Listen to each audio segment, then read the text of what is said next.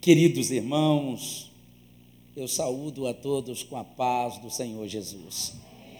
Eu quero, em primeiro lugar, dar toda honra, toda glória, todo louvor, reino, poder e domínio ao nosso Deus, porque Ele é fiel, Ele é bom, Ele cuida de nós e nos ama verdadeiramente.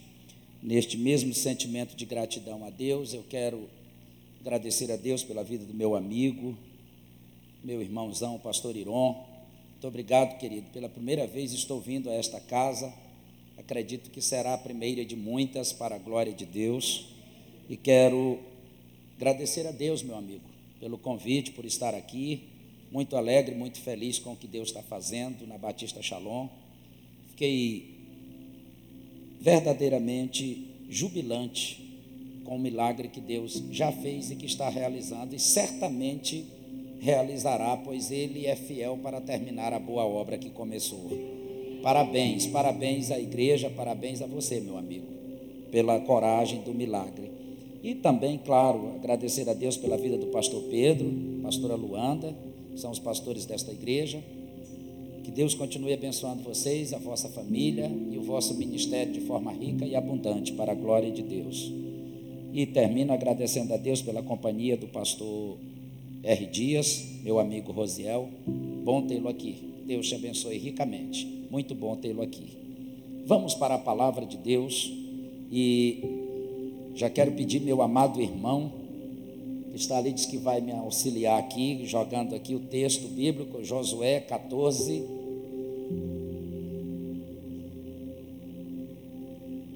Queridos, nós vamos ler Josué, capítulo de número 14, do versículo 9 ao 13. Segundo a tradução que está projetada à nossa frente, nos diz assim a palavra do Senhor. Então Moisés, naquele dia, jurou, dizendo: Certamente a terra que pisou o teu pé será tua, e de teus filhos em herança perpetuamente, pois perseverastes em seguir ao Senhor meu Deus E agora eis que o Senhor me conservou em vida. Percebam que ele está dizendo que o Senhor o conservou em vida. E agora eis que o Senhor me conservou em vida, como disse, 45 anos são passados desde que o Senhor falou esta palavra a Moisés, andando Israel ainda no deserto.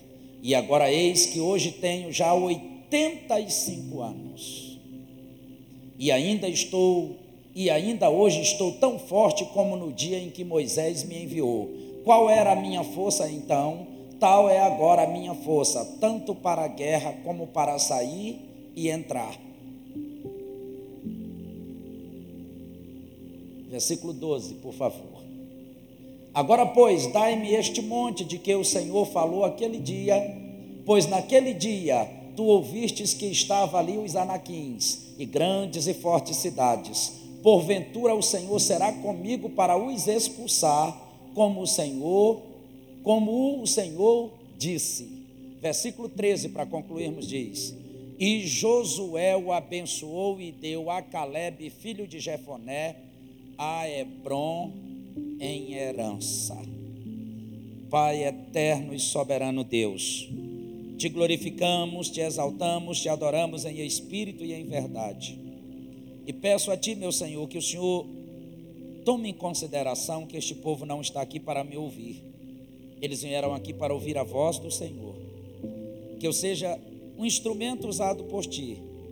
E que o Senhor fale de uma forma inconfundível.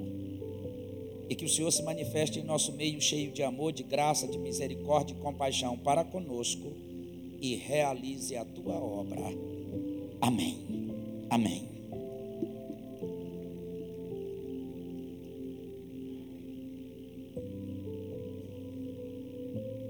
Meus irmãos em Cristo, acabamos de ler um texto da palavra de Deus, e eu sei que em início de ano, a cada ano que se inicia, nós temos a tendência de fazermos projetos,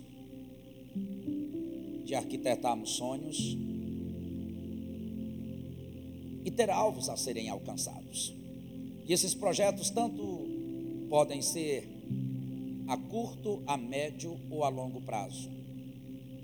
Eu, por exemplo, gosto de projeto de longo prazo. Não gosto de. Sou muito levado a coisas efêmeras. Sou muito levado a coisas momentâneas, passageiras. Gosto de coisas mais prolongadas e eternas. Mas não importa se o seu projeto de início do ano é de curto, médio ou longo prazo. O importante é que persevere. O importante é que tenha perseverança. Porque depois do pecado, e por que depois do pecado? Porque eu não conheço nada que se torne um obstáculo maior para um filho e uma filha de Deus conquistar os seus sonhos do que o pecado. Porque o pecado envergonha, o pecado enfraquece, o pecado desonra e por aí vai. Você não vai encontrar em momento nenhum, em versículo nenhum na Bíblia, Satanás derrotando os filhos de Deus. Mas o pecado, você vai encontrar vários. Você vai encontrar vários filhos e filhas de Deus sendo derrotadas pelo pecado. Mas Satanás não. Porque o Senhor não deu esse poder a ele. Mas depois do pecado, nada pode se tornar um obstáculo maior para você conquistar os teus sonhos ou realizar os teus projetos do que o tempo. Porque o tempo pode se tornar um dos obstáculos maiores. Porque o tempo pode te trazer enfermidades, o tempo pode te trazer fraquezas, o tempo pode te trazer desânimo, o tempo pode te trazer tristeza, o tempo pode te trazer até mesmo o pecado. Então, um dos maiores obstáculos a serem vencidos é o tempo. Quando nós lemos a palavra de Deus, a palavra nos ensina através de uma mulher que teve um fluxo de sangue durante 12 anos, e está registrado na palavra que esta mulher lutou durante 12 anos para alcançar o seu maior sonho. E qual era o maior sonho desta mulher? A cura, voltar a ter saúde. E a palavra diz que depois dela ter gasto tudo o que tinha, o seu mal se tornou pior ainda. Mas durante 12 anos ela perseverou até tocar as vestes de Jesus. E o seu maior sonho ser realizado. Mas se você acha 12 anos muito, o que dizer de José e Davi? Que cada um teve que perseverar durante 13 anos. Quando o Senhor deu o sonho a José, foram 13 anos para ele se tornar governador. Da mesma forma, Davi, depois que ele foi ungido, levaram-se 13 anos para ele se tornar rei. E perseveraram. E o Senhor lhes deu a promessa que havia prometido. Mas se você acha 12 ou 13 anos muito, o que falar de 25 anos? Foi o tempo que Abraão levou para o filho da promessa nascer. Quando o Senhor falou com Abraão, ele tinha 75 anos. Quando Isaac, o filho da promessa, nasce, ele tem 100. São 25 anos perseverando na presença de Deus, até Deus concluir aquilo que lhe prometeu.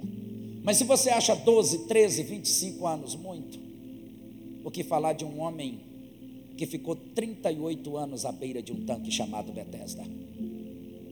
Quando lemos o capítulo 5 de João, diz que um paralítico perseverou durante 38 anos, e segundo a crença dele, ele diz que via as pessoas sendo curadas, entrando na água que era agitada, e ele ali permanecia. Só para você ter uma ideia. Imagine que você começa uma campanha hoje, isso aqui é só uma figura, está repreendido em nome de Jesus, é só para você entender. Imagine que você começa uma campanha hoje, chegue o dia 31 de dezembro deste ano e vê todos aqui receberem a bênção e você não. Isso é desanimador. Eu não estou falando de um ano, eu estou falando de 38 anos da vida de um homem ele vendo as pessoas receberem a bênção. E quando o Senhor Jesus pergunta-lhe: Queres ser curado? Ele diz: Senhor, eu não tenho ninguém. E todas as vezes que a água é agitada, entra uma pessoa na minha frente. E eu continuo aqui.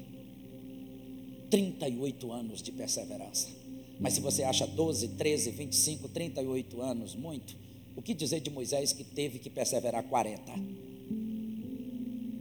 40 anos.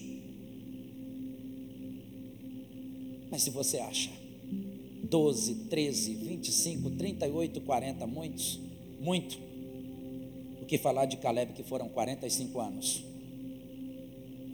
45 anos este homem perseverou no deserto, até entrar na promessa que o Senhor lhe prometeu através de Moisés.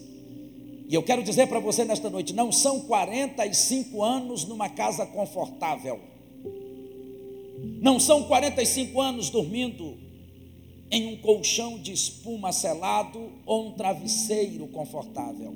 Não. São 45 anos no deserto. E durante 45 anos no deserto, este homem enfrentou várias adversidades e provas em sua vida. Passou por período de seca, ao ponto de Deus fazer água brotar da rocha para não morrerem de sede.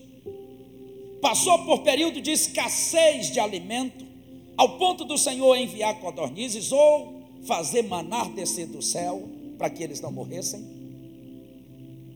E o pior do que isto, com uma espada na mão, lutando o tempo todo para expulsar os inimigos. Por quê? Porque Deus nos dá a promessa, mas quem conquista somos nós. Eu vou repetir. Deus nos dá a promessa, mas quem conquista somos nós. Então ele teve que ficar 45 anos com a espada na mão, lutando para conquistar. E aqui, baseado até neste curso que o pastor Irão disse que, pela graça de Deus, a igreja está oferecendo gratuitamente. Isto aqui é especificamente para quem quer ter um curso superior, uma pós-graduação, ou um doutorado, ou um mestrado. Se você não quer, não se inclua nesse grupo. Mas se você tem o desejo de ter um curso superior, uma pós-graduação, um doutorado, ou até mesmo um mestrado, esse homem ficou 45 anos no deserto até alcançar a vitória. O que são quatro anos para você ter um curso superior? O que são seis anos para você ter uma pós-graduação? Para quem ficou 45 anos, o que são oito anos para você ter um doutorado? Ou dez anos para você ter um mestrado? E talvez você me diga, pastor, mas isso é muito tempo. Sabe o que é muito tempo, queridos? é um ano desperdiçado. Muito tempo é um ano sem propósito. E Deus me trouxe aqui para te dizer que quatro anos irão passar de qualquer forma. É você quem decide se passa se qualificando de braços e pernas cruzadas. Porque quem dá a promessa é Deus, mas quem conquista somos nós. E Deus está falando contigo o que é esse período de tempo para um que perseverou 45 anos. Repito, se você não tem o desejo de ter um curso superior, uma pós, um doutorado ou um mestrado, por favor, não, não se sinta ofendido. Porque não é para você, mas se você tem esse desejo, o Senhor está falando contigo. Vai para cima. O Senhor está falando contigo, te anima. E vai para a batalha vai para a batalha, aleluia, aleluia, louvado seja o nome do Senhor, louvado seja o nome do Senhor, porque quatro anos, repito, irá passar,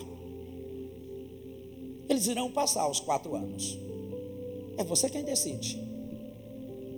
Lembrei-me de uma irmã, que eu não vou citar o nome nem o estado por questão de ética, mas o sonho desta irmã era ser uma advogada. E certa vez ela disse: Eu vou orar e jejuar durante uma semana, ininterrupta. E quando eu voltar para casa depois do sétimo dia, eu vou abrir a minha bolsa pessoal e lá vai ter uma carteirinha da OAB. Porque o sonho dela era ser advogada. E esta irmã tomou a decisão de jejuar e orar durante sete dias ininterruptos.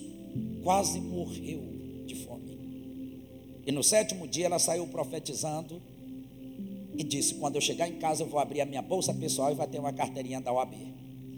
O Senhor enviou um servo de uma outra cidade para não restar nenhuma dúvida, que não a conhecia, nem ela o conhecia.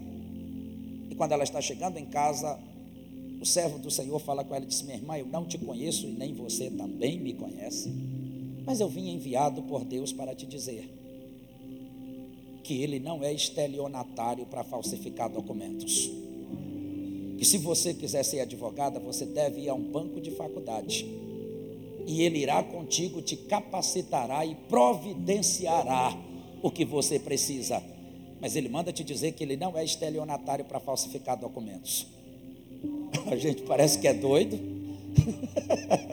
parece que a gente é maluco. Você já pensou? Eu quero ser advogado e vou orar e jejuar durante uma semana e vai ter uma carteirinha do AB. Isso é coisa de gente doido.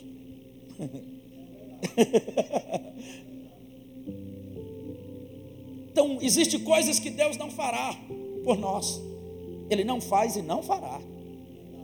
Por exemplo, uma delas é esta que eu estou te dizendo. Se você deseja ter um curso superior, uma pós, um doutorado, um mestrado, não pense que o Senhor irá sentar em um banco de faculdade por você, porque Ele não vai.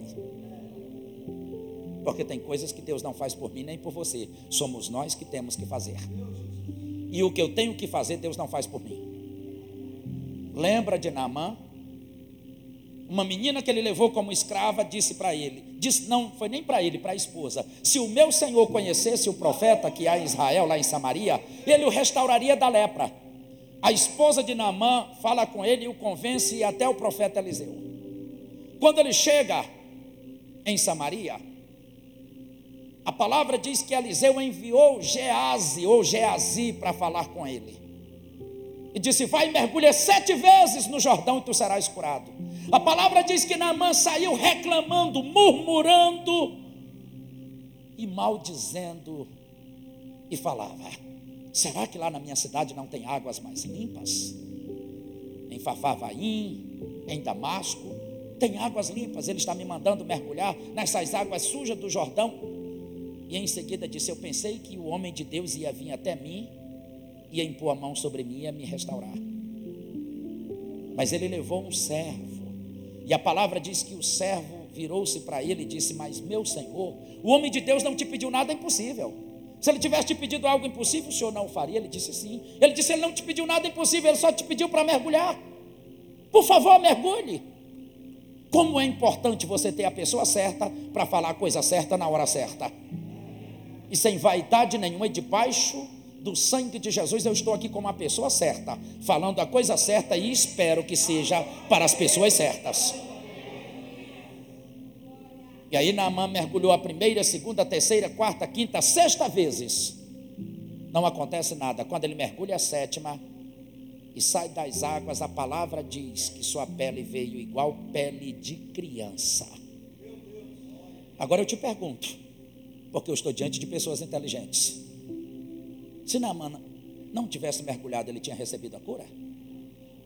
Não, porque Deus não sairia do trono para mergulhar no lugar dele porque aquilo que eu tenho que fazer, Deus não faz por mim.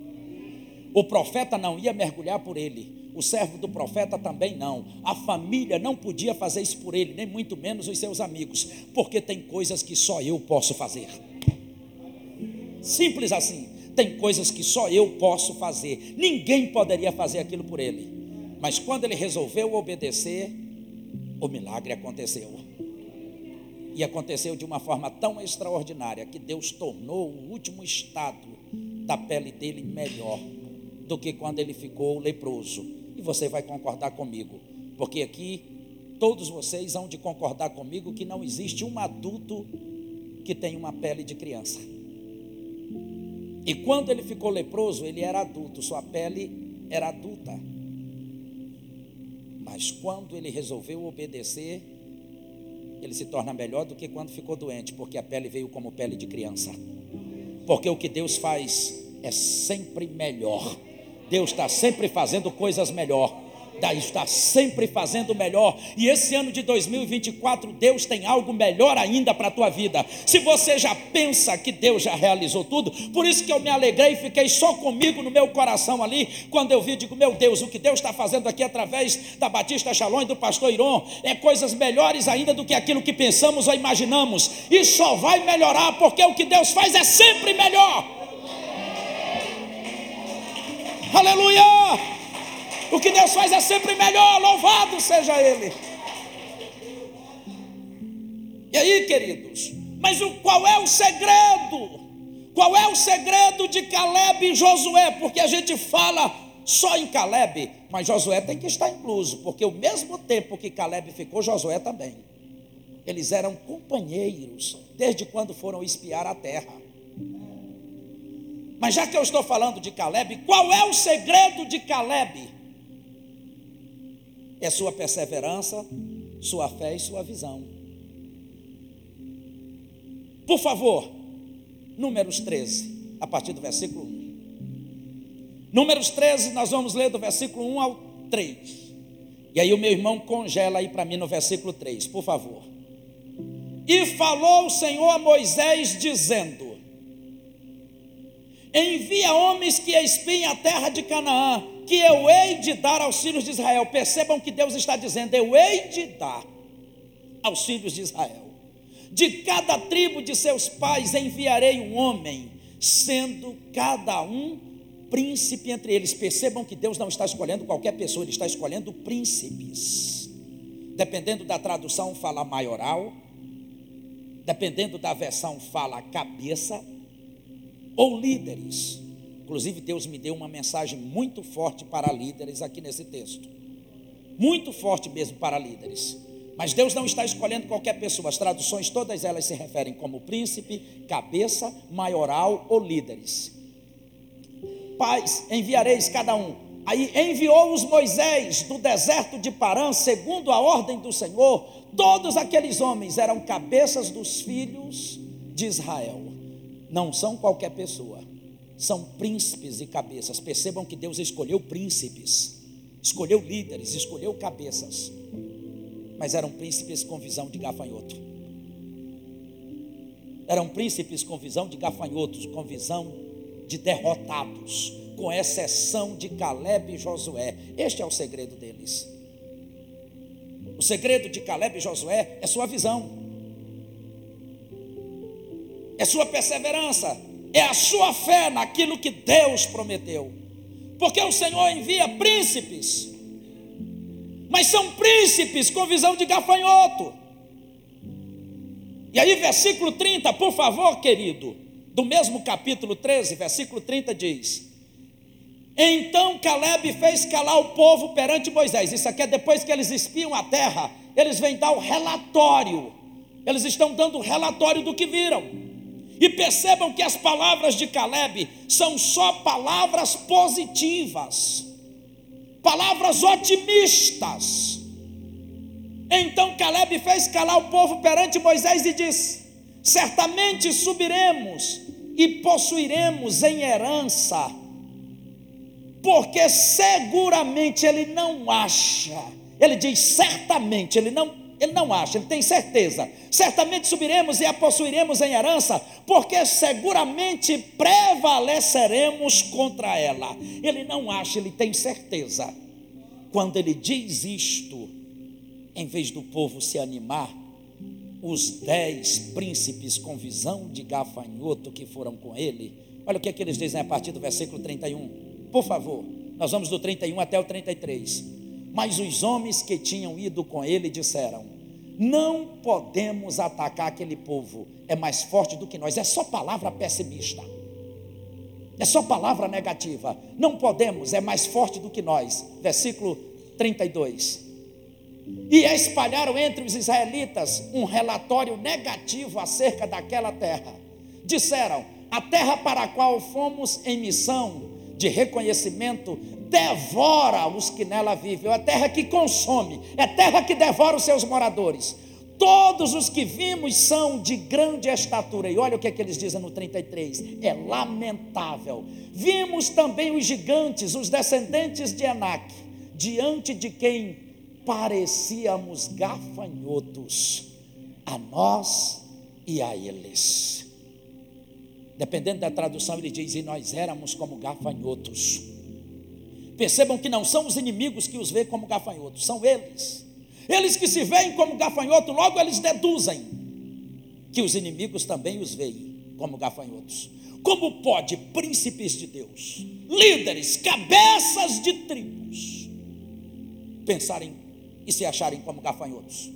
Antes de eu começar a ministrar esse segundo tópico, quero te fazer uma pergunta e não me responda, reflita. Como você se vê? Como você tem se visto? Porque infelizmente, e quando eu falo igreja, não estou me referindo a Batista Shalom, nem a uma placa denominacional. Estou me referindo ao corpo de Cristo e eu prego no Brasil inteiro e sei o que eu estou dizendo. Eu tenho visto filhos e filhas de Deus, príncipes e princesas de Deus, que se veem como gafanhoto, que se veem como derrotado. Tudo para eles é difícil, tudo é empecilho. Como você se vê? Como você tem se visto? Capaz ou incapaz? De que Deus verdadeiramente está contigo ou não? Como você tem se visto? Ele se vê como gafanhotos, como derrotados. Você já percebeu que existem pessoas que têm síndrome de perseguição? E eu falo isso com muita propriedade porque aconselho.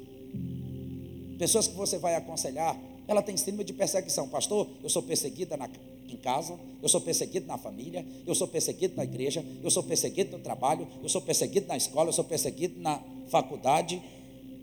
Eu digo, você só pode se achar muito importante, porque todo mundo te persegue. Então, se você pensa e se vê assim, eu quero te pedir em nome de Jesus, pelo amor de Deus, para com isso. Pelo amor de Deus, para com isso, ergue a tua cabeça. Deus te chamou como filho e filha, como príncipe e princesa. O Senhor quer que você ergue a tua cabeça e você se levante. Ele não te quer com síndrome de perseguição. Ele te quer como um homem, uma mulher que veio para conquistar. Ele te chamou e te enviou para conquistar. Porque Ele dá a promessa, mas quem conquista somos nós. Mas eles se veem como gafanhotos. Quantos aqui tem? Eu vou perguntar de forma bem conclusiva: quantos têm plena certeza e convicção que são filhos e filhas de Deus? Então você sabe o que a Bíblia fala sobre o seu Pai celestial? Que ele é rei. Se ele é rei, logo você é príncipe e princesa. Então se veja como tal, saia daqui, se veja como tal, saia daqui com pensamento otimista, saia daqui com pensamento verdadeiro de que Deus é contigo. Nunca mais se veja como gafanhoto.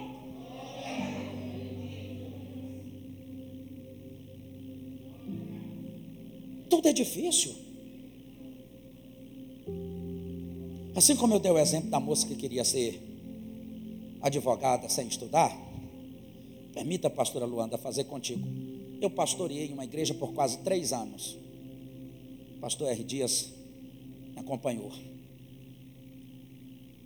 E tinha uma mocinha que tinha entre 11 e 13 anos, não mais do que isto. E todas as vezes que eu chegava na igreja, eu falava para ela: A paz do Senhor, doutora.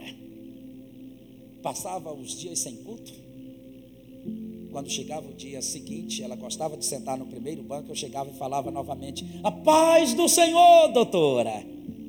Ela dava aquele sorrisão, passava o culto na próxima oportunidade. Eu chegava, a paz do Senhor, doutora. Um dia ela olhou para mim e disse: Pastor, por que o senhor me cumprimenta me chamando de doutora? Porque o senhor frequenta a minha casa? O senhor sabe que eu sou filha de uma mãe pobre, eu não tenho condições e para completar eu sou negra. Por que, que o senhor me chama de doutora? Eu digo, eu estou profetizando sobre a tua vida. Ela disse: se é assim, eu tomo posse. E ela tomou mesmo, irmãos. Só para concluir o testemunho, hoje ela não só é doutora, ela foi para cima, estudou, se tornou uma doutora. Depois de doutora, ela conheceu um homem que tinha condições financeiras. E hoje ela não só é doutora, ela é dona de clínica. Ela tem vários profissionais de saúde trabalhando para ela, porque quando você acredita e você vai para cima, Deus te honra. Deus está falando contigo aqui, te dizendo: Eu te chamei para conquistar. Não importa Ergue a tua cabeça, Deus te chamou para conquistar então. Tenha ânimo. Te anima. Aleluia. Louvado seja Deus. Te anima. Porque para amar não podemos fazer acepção de pessoas. O Senhor Jesus nos instrui que devemos amar a todos, até os nossos inimigos. Mas para conquistar, ou você se afasta de pessoas negativas, ou elas te contaminam. Porque não tem coisa pior do que ficar perto de gente negativa. Não tem coisa pior do que ficar perto de gente pessimista. Por favor, querido. Números 14 para nós, por favor. Depois que esses homens, Números 14 a partir do versículo 1. Depois que esses homens disseram essas coisas, não poderemos subir. Eles são mais fortes do que nós. Somos como gafanhotos. Olha o que que fala a partir do versículo 1 do capítulo 14. Naquela noite, toda a comunidade começou a chorar em alta voz. Todos os israelitas queixaram-se contra Moisés e contra Arão, e toda a comunidade lhes disse: Quem dera tivéssemos morrido no Egito. Olha as palavras. Só pessimismo. Quem dera tivéssemos morrido no Egito ou neste deserto. Versículo 3, por favor porque o Senhor está nos trazendo para esta terra, só para nos deixar cair a espada. Nossas mulheres e nossos filhos serão tomados como despojo de guerra. Não seria melhor voltar para o Egito? Deixe congelado aí para mim, por favor, querido. O Senhor os tirou de 430 anos do cativeiro, fez eles saírem com prata e ouro ricos, fez água brotar da rocha para não morrerem de fome, fez maná descer do, água brotar da rocha para não morrer de sede, fez maná descer do céu para não morrerem de fome, abriu o mar vermelho para eles passarem a pé enxuto, mas eles estão dizendo, mas antes a gente tivesse morrido no Egito. Por que a gente não morreu no, no Egito ou no deserto? Sabe o que, é que eles estão dizendo? Por que, que o Senhor nos trouxe até aqui? Para morrermos agora?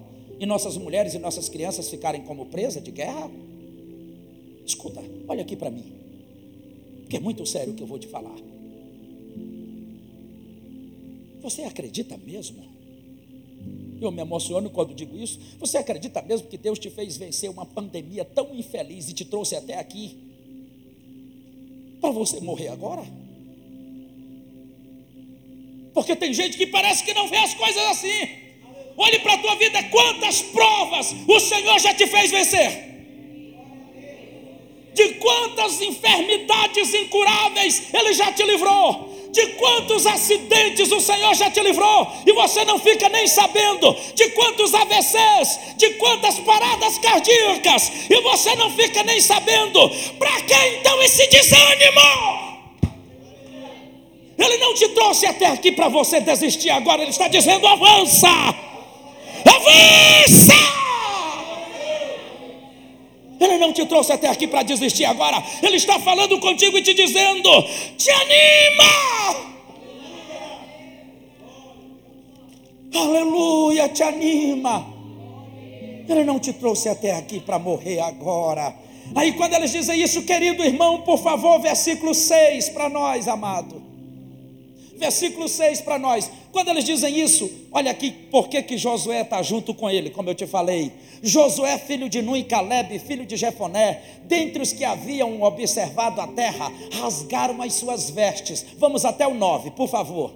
E disseram a toda a comunidade dos israelitas: A terra que percorremos em missão de reconhecimento é excelente. Em outra tradução, é terra boa, é só palavra positiva, é só palavra de ânimo. Vamos para o próximo versículo, por favor. Se o Senhor se agradar de nós, Ele nos fará entrar nessa terra, onde há leite e mel, com fartura, e a dará a nós. É só palavra positiva, não é terra que devora os moradores, não, não é terra que consome, não, é terra que mana leite e mel. Vamos conquistar. Aí o versículo 9, por favor. Somente não sejam rebeldes contra o Senhor e não tenham medo do povo da terra, porque nós os devoraremos como se fossem pão. Ah, queridos. E eles estão dizendo: nós somos como gafanhotos, Josué e Caleb, não. E eles é que são pão. Você sabe o que é pão? Aquilo que você devora fácil. Quando você vai tomar café pela manhã com pão, você tem trabalho de tirar espinho? É a comida mais fácil que tem. Sabe o que, é que Josué e Caleb está dizendo? Nós vamos devorá-los facilmente. Eles serão como pão. Escuta, porque eu quero lançar uma palavra profética que Deus colocou ao meu coração. Você que está enfermo, você que tem andado doente, Deus está falando contigo aqui nesta noite. E Ele me manda profetizar que as tuas, ele vai fortalecer as tuas células saudáveis, e as tuas células saudáveis irão devorar as enfermas como se devora pão, as tuas células saudáveis irão comer as células doentes como se come pão, e o teu organismo reagirá, receba a cura. Deus te fará vencer esta batalha. Quem gafanhoto coisa nenhuma, nós somos príncipes e princesas de Deus. O problema é que a gente é pessimista demais. Às vezes a gente ora por uma pessoa, profetiza a cura, determina a cura da parte de Deus, e a pessoa sai dali animada. No outro dia ela já chega para a gente com a doença todinha de volta. Ah, pastor, essa minha hernia de disco, esse meu bico de papagaio, ah, pastor, essa minha diabetes, essa minha hipertensão, essa minha comorbidade. Deixa eu te fazer uma pergunta. Você nasceu com ela? Então ela não é tua. Deus está te dizendo, muda a tua visão. Porque eu vou te falar uma palavra aqui verdadeira, eu quero que você guarde. Enquanto você dizer que ela é tua, ela pode te matar porque ela está tomando posse, porque você está declarando que ela é tua. Nunca mais diga que essa doença é tua. Porque o fato de você estar doente não significa que você é doente. Quer que eu te prove? Eu erro. Como ser humano, eu erro. Quantos aqui também erram? Mas você é o erro? Então você entendeu o que eu estou querendo te dizer. Eu erro, mas eu não sou o erro. O fato de eu estar doente não significa que eu sou doente. E Deus está te ensinando: nunca mais diga que essa doença é tua, ela é do inferno, pastor. Mas eu nasci com ela no meu DNA e ela se desenvolveu. O Senhor vai fazê-la retroceder, o Senhor vai fazê-la morrer, porque nós servimos o Deus Todo-Poderoso. Então Deus está te dizendo: nunca mais diga que ela é tua, não profetize que ela é tua. Irmãos, eu fiquei muitos anos da minha vida doente e eu cometi esse erro até Deus me mostrar isso. Eu sempre falava, eu sou doente. Essa é minha doença. Até que Deus me fez ver que era para eu falar o contrário. Não é minha. Não é minha. Eu nasci saudável, aleluia. Louvado seja o nome do Senhor, glorificado seja Deus. E eles aqui é só palavra estão, mas eles vêm com palavra otimista como eles vêm com palavra otimista por causa da visão que eles têm. Eu já disse isso uma vez lá na sede, vou repetir porque talvez a maioria de vocês não estavam lá nesse dia. A tua vitória ou a tua derrota pode depender da tua visão. O teu sucesso ou o teu fracasso pode depender da tua visão. E vou mais além. Até a vida e a morte pode depender da tua visão. E a Bíblia vai já já te provar isso uma universidade nos Estados Unidos, começou a pesquisar dois recém-nascidos de 0 a 30 anos. Recém-nascidos gêmeos, filhos de um pai traficante que vivia preso e de uma mãe serva de Deus, honesta e temente ao Senhor. E os pesquisadores acompanharam-os até aos 30, aos 30 anos de idade.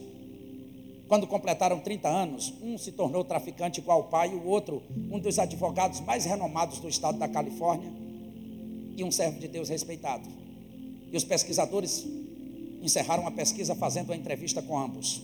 Chegaram para o primeiro que estava preso e disseram: Qual é a diferença entre você e seu irmão? Porque vocês nasceram na mesma hora, no mesmo dia, filhos do mesmo pai, da mesma mãe, cresceram no mesmo ambiente, tiveram a mesma educação e as mesmas oportunidades, e o teu irmão é um advogado renomado e um servo de Deus respeitado, e você é esse traficante que vive preso. Ele disse: É porque eu olhei para o meu pai o tempo todo e me tornei igual quem ele era. Saíram dali e foram para o outro fizeram a mesma observação. Vocês nasceram na mesma hora, no mesmo dia, filhos do mesmo pai, da mesma mãe, cresceram no mesmo ambiente, tiveram a mesma educação, tiveram as mesmas oportunidades. E seu irmão é um traficante que vive preso, e você é esse advogado renomado e esse servo de Deus respeitado. Qual é a diferença? A resposta foi uma surpresa, porque esperava ele dizer: É porque eu olhei para minha mãe o tempo todo. Não, ele disse: É porque eu olhei para o meu pai o tempo todo para não ser quem ele era os dois olharam para a mesma pessoa com prisma diferente, com visão diferente.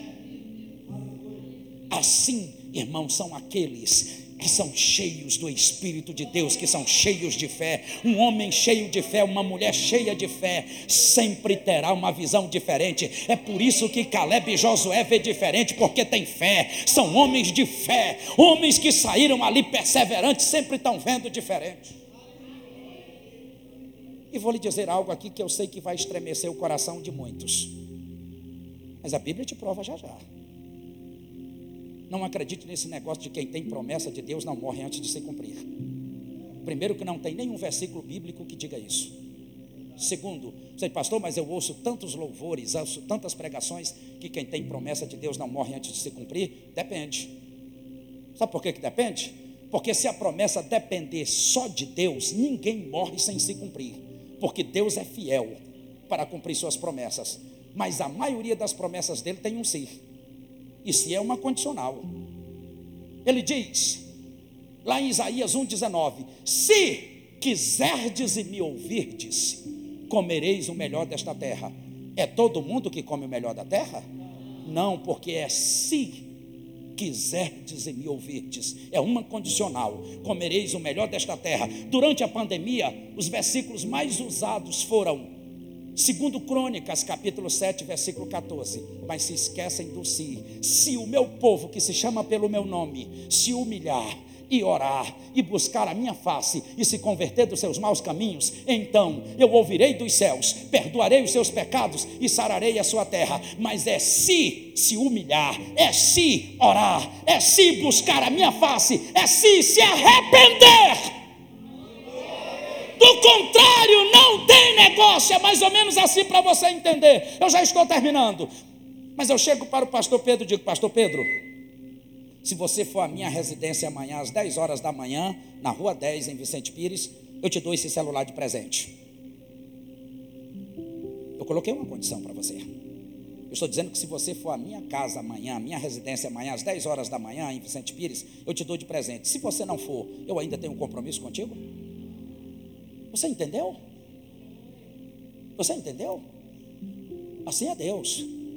Quando Ele dá uma promessa com si, ou a gente cumpre, ou a gente pode morrer e não entrar na promessa. Sabe por quê? Eu quero falar uma frase para você nunca mais esquecer. Porque quando a promessa está condicionada, o que te protege, te blinda, não é a promessa, é a obediência eu vou repetir para você nunca mais esquecer. Quando a promessa está condicionada, o que te protege para entrar na promessa não é a promessa, é a tua obediência à condição. Por isso que nós temos que ter a condição, ou fazer a condição que Deus estabelece. E aí, para a gente começar a concluir, por que, que eu te disse que quem tem promessa, se não cumprir, pode morrer? Por favor, ainda no capítulo 14, por favor, versículo 29. Isso aqui é Deus, irmãos, quem está falando. Versículo 29. Olha o que, que Deus está dizendo. cairão neste deserto os cadáveres de todos vocês, de 20 anos para cima, ou seja, essa geração de 20 anos para cima vai morrer todo mundo, ninguém vai entrar na promessa, quem está dizendo é Deus. Cairão neste deserto os cadáveres de todos vocês, de 20 anos para cima, que foram contados no recenseamento e que se queixaram contra mim. E olha o que, é que Deus diz no versículo 30, irmãos, isso aqui estremece a minha alma. Nenhum de vocês entrará na terra, que com mão levantada jurei dar-lhes. Deus está dizendo: Eu jurei. Eu levantei a mão jurando que lhes daria. Levantei, levantada, jurei dar-lhes para sua habitação, exceto Caleb, filho de Jefoné, e Josué, filho de Num. Deus está dizendo, eu disse, mas agora eu estou retirando, porque vocês não cumpriram, vocês murmuraram contra mim. Vocês não cumpriram a minha condição. E quem é que pode revogar? Se alguém diz eu tenho promessa, Deus tem que cumprir de qualquer jeito, leve ele ao STF. Vê se eles conseguem obrigá-lo. Aí eu te disse, versículo 33, por favor, olha o que, é que diz o 33 ainda do mesmo capítulo, estou concluindo. Os cadáveres de vocês, seus filhos serão pastores aqui durante 40 anos, sofrendo pela infidelidade de vocês, até que o último cadáver de vocês sejam destruídos no deserto. Pare aí, congele aí para mim. Por muito tempo eu não entendi. Por que, Deus permitiu aquele povo ficar girando 40 anos no deserto? Quem conhece aquela região sabia que no máximo em 10% desse tempo eles chegariam na terra. No máximo em quatro anos. Era para chegar lá. No máximo. Eles ficam 40 anos. E por muito tempo eu não entendi. Está aí a resposta. Sabe o que, que Deus está dizendo? Eu vou fazer eles peregrinar até morrer cada um. Ninguém entra. Porque quem murmura, irmãos, fica só dando volta em círculo. Quem murmura não vai a lugar nenhum. Eu não conheço um murmurador que prospera. Eu não conheço uma pessoa que vive reclamando da vida que prospera. Nós inventamos o nome reclamar, mas a Bíblia chama de murmuração. Eu não conheço um murmurador que prospera. Parece que Deus faz ele ficar andando em círculo. E aí vamos ver se Deus mata quem tem promessa, sim ou não? Versículo 36 do mesmo capítulo, por favor. Isso aqui não é para te assustar, querido.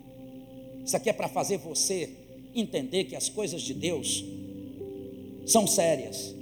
Os homens enviados por Moisés em missão de reconhecimento daquela terra voltaram e fizeram toda a comunidade queixar-se contra ele ao espalharem um relatório negativo. Deus detesta a visão negativa. Esses homens aqui são os dez que tinham visão de gafanhotos. Olha o que, que diz o 37. Esses homens responsáveis por espalhar o relatório negativo sobre a terra morreram subitamente de praga perante o Senhor. Você sabia que quem matou foi Deus? Eles morreram de praga perante o Senhor. Mas olha quem Deus deixou vivo: Versículo 38, por favor. De todos os que foram observar a terra, somente Josué, filho de Num, e Caleb, filho de Jefoné, sobreviveram. Eu tenho uma palavra para você, para a gente concluir.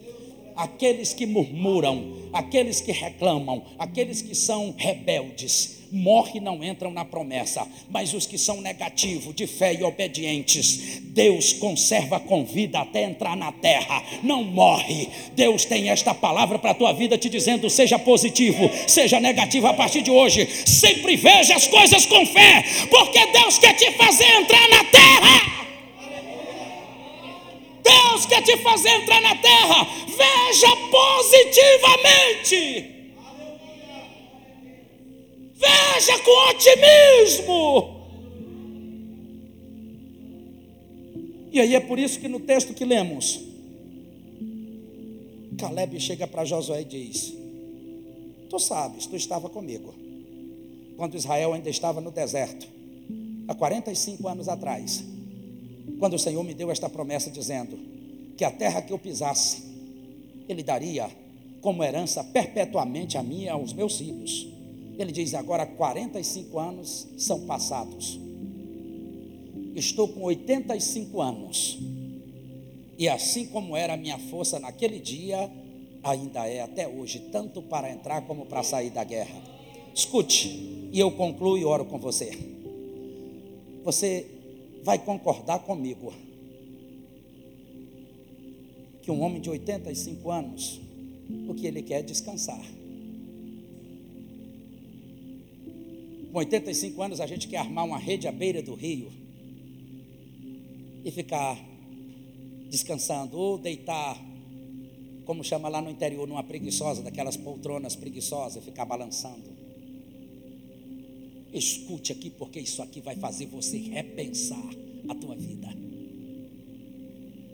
Era para Caleb chegar para Josué. Imagine que o pastor Irô é Josué e eu sou Caleb. Então, para você entender, era para ele chegar e dizer: Josué, querido, eu já lutei muito. Eu já estou cansado.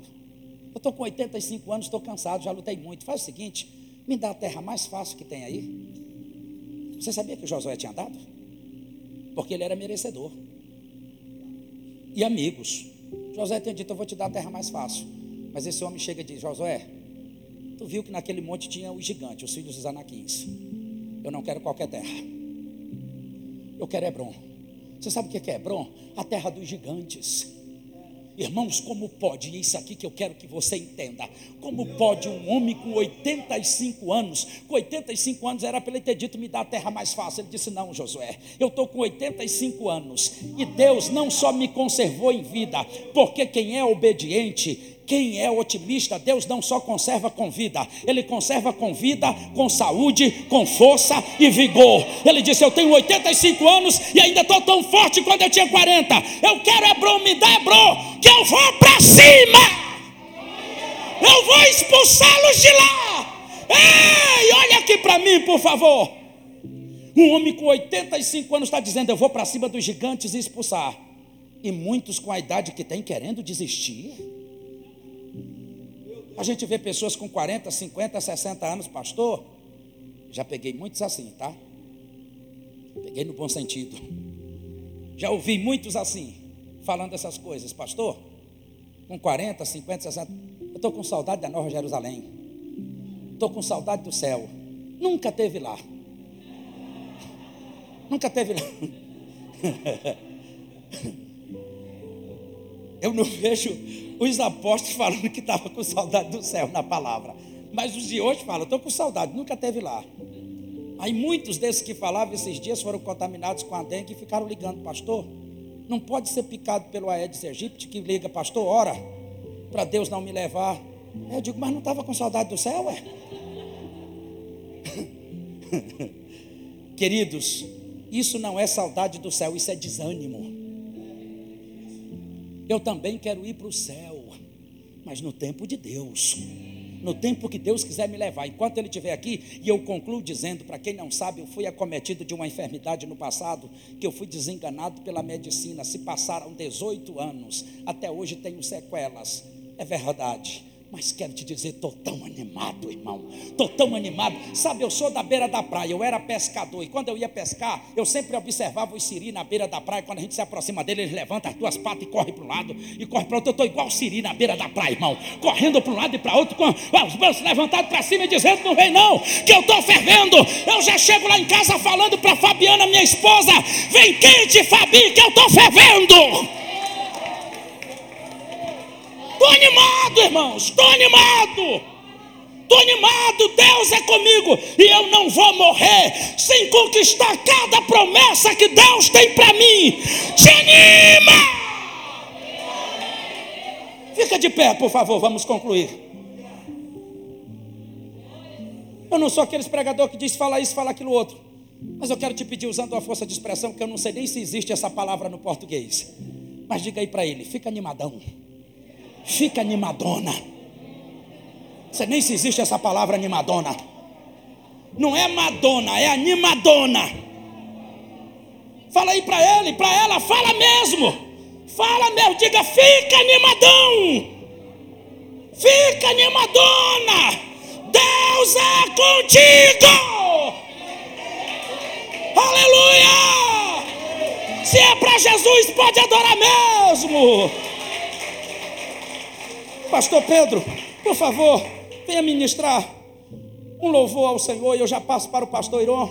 Eu só quero orar com vocês, rapidamente. Só quero orar com vocês. E quero chamar aqui à frente aqueles que estão dizendo, pastor, hoje eu quero sair daqui animado, quero sair daqui animada. Eu quero te chamar à frente, quero orar. Não fique constrangido com isso, não, porque ninguém levanta todo dia animado. Eu não estou falando para você acordar todo dia animado. Isso é utopia. Eu não estou pregando aqui utopia, que você tem que acordar animado todo dia. Não é isso. Tem dias que a gente acorda, que a gente só levanta porque é o jeito.